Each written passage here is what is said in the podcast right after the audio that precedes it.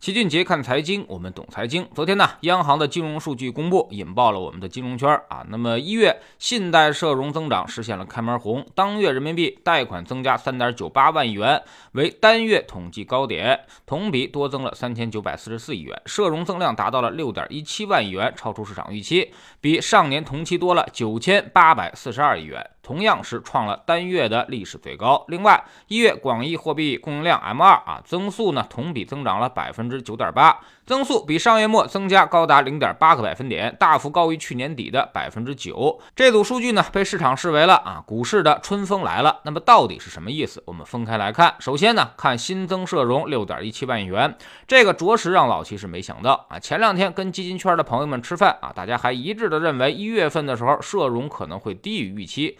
恐怕只有五万亿多一点儿，经济可能依旧是严重的需求不足。但是万万没想到啊，数据发布之后要明显高于市场预期，这就形成了非常强烈的预期差。估计呢，今天在盘面上会有激烈的反应。社会融资规模一直被视为是经济的先行指标，也是所有经济个体对于经济的信心所在。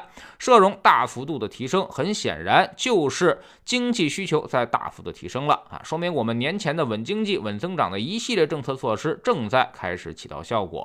其次，信贷明显偏高啊，这是政策有意为之，而且短期贷款好于长期贷款，企业端好于居民端，这些都是我们非常乐于见到的效果。居民偿债呢，则代表房地产，这个是我们最不想用的经济刺激手段。相反，让企业端活跃才是我们追求的效果。这次新增企业中长期贷款是二点一万亿，属于。二零二一年七月份以来的首次同比多增，企业债和专项债也明显多增啊，基本上投向了一些基建和一些大型的项目。这块很显然也是我们有意引导的结果。第三就是 M2 增长很多，达到了百分之九点八，再度接近了百分之十，这属于是明显放量了啊！主要就是因为财政支出是明显增加，以及信贷投放增加，这些都增加了市场中的货币供给。但 M1 下降啊，主要跟春节因素有关，有些生产和投资活动被春节这个长假给中断了，货币找了个短期有收益的地方过春节，所以活化速度有点降低啊，但是。春节之后，估计 M 一会快速的反弹。综合来看，金融数据告诉我们，央行行已经明牌在稳增长，而且力度很大。在报告当中还特意加了一句，这是单月统计高点，也告诉我们啊，一月信贷开门红。央妈的心情已经非常迫切，就是生怕大家看不懂、解读不出来，所以干脆就在文章里面告诉你了。我的经济刺激政策已经产生了明显效果，大家不用再担心啊！我会继续的稳定增长，而且今年政策前置的意图是十分明显，就是要抢跑，在开年的时候就把经济尽快的从去年底的泥潭里面拉出来。不过二月份的数据也很关键，一月开门数据呢，有时候会出现一些扰动，需要等待二月数据的验证。央行刺激经济啊，一般会分为两个步骤。第一步呢，就是先把钱放给银行体系，这叫做货币宽松。然后第二步，再由银行体系把钱放给实体经济的主体，这叫做信用宽松。央行最有把握干的就是第一步，通过第一步推动第二步的发生。在去年底的时候，央行明显政策转向，我们的十年期国债收益率开始明显下滑，从百分之三以上啊，一度降到了一月底的百分之二点七以下，说明央行一直在往银行体系当中注入流动动。性屯兵于银行体系，而银行往外放贷呢，则因为需求不足。到了二月份开始，实债收益率开始出现明显反弹。这有两种可能，一种呢是央行开始回收流动性了，另外一种呢就是实体经济的需求增加了，导致银行间资金有所减少。从昨天的金融报告来看，显然不可能是央行在回收流动性，而是实体经济的需求确实增加了。也就是说啊，第二步信用宽松正在开始实现，整个货币的传导链条已经畅通了啊。说的通俗一点，出水管现在已经打开了，那么进水管就更好控。控制了，看水位下降比较快，那么进水管再给点力就可以了。所以今年最好的结果就是宽信用、宽货币周期；最差的结果呢，也是一个宽信用和货币中性的周期。紧货币应该暂时不会出现。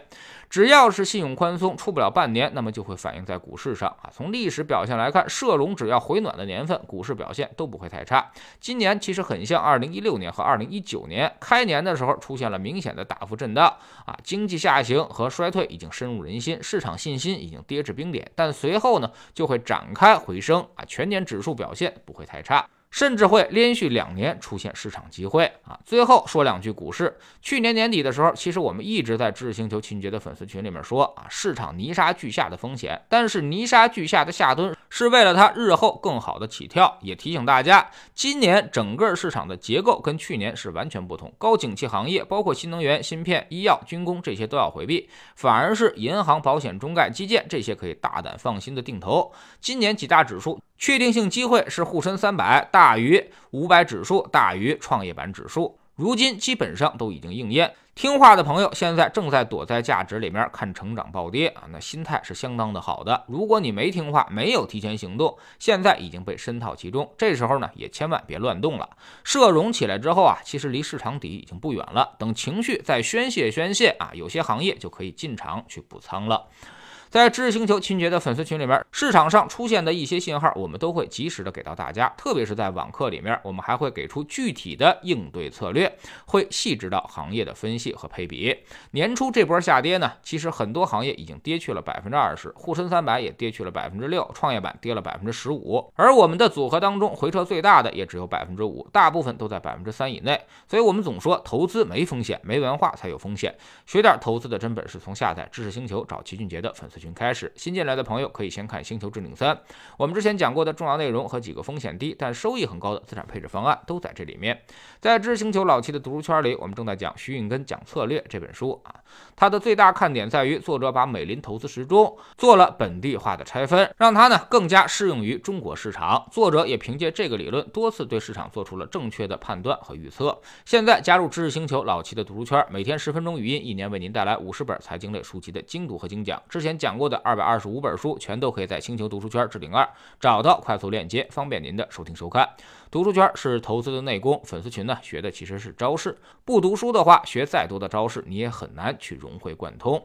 苹果用户请到齐俊杰看财经的同名公众号，扫描二维码加入。三天之内不满意，可以在星球 APP 右上角自己全额退款。喜马拉雅的小伙伴可以在 APP 顶部搜索栏直接搜索齐俊杰的投资书友会，老齐每天讲的市场策略和组合配置以及讲过的书都在这里面。读万卷书，行万里路，让自己获得提升的同时，也可以产生源源不断的投资收益。欢迎过来体验一下。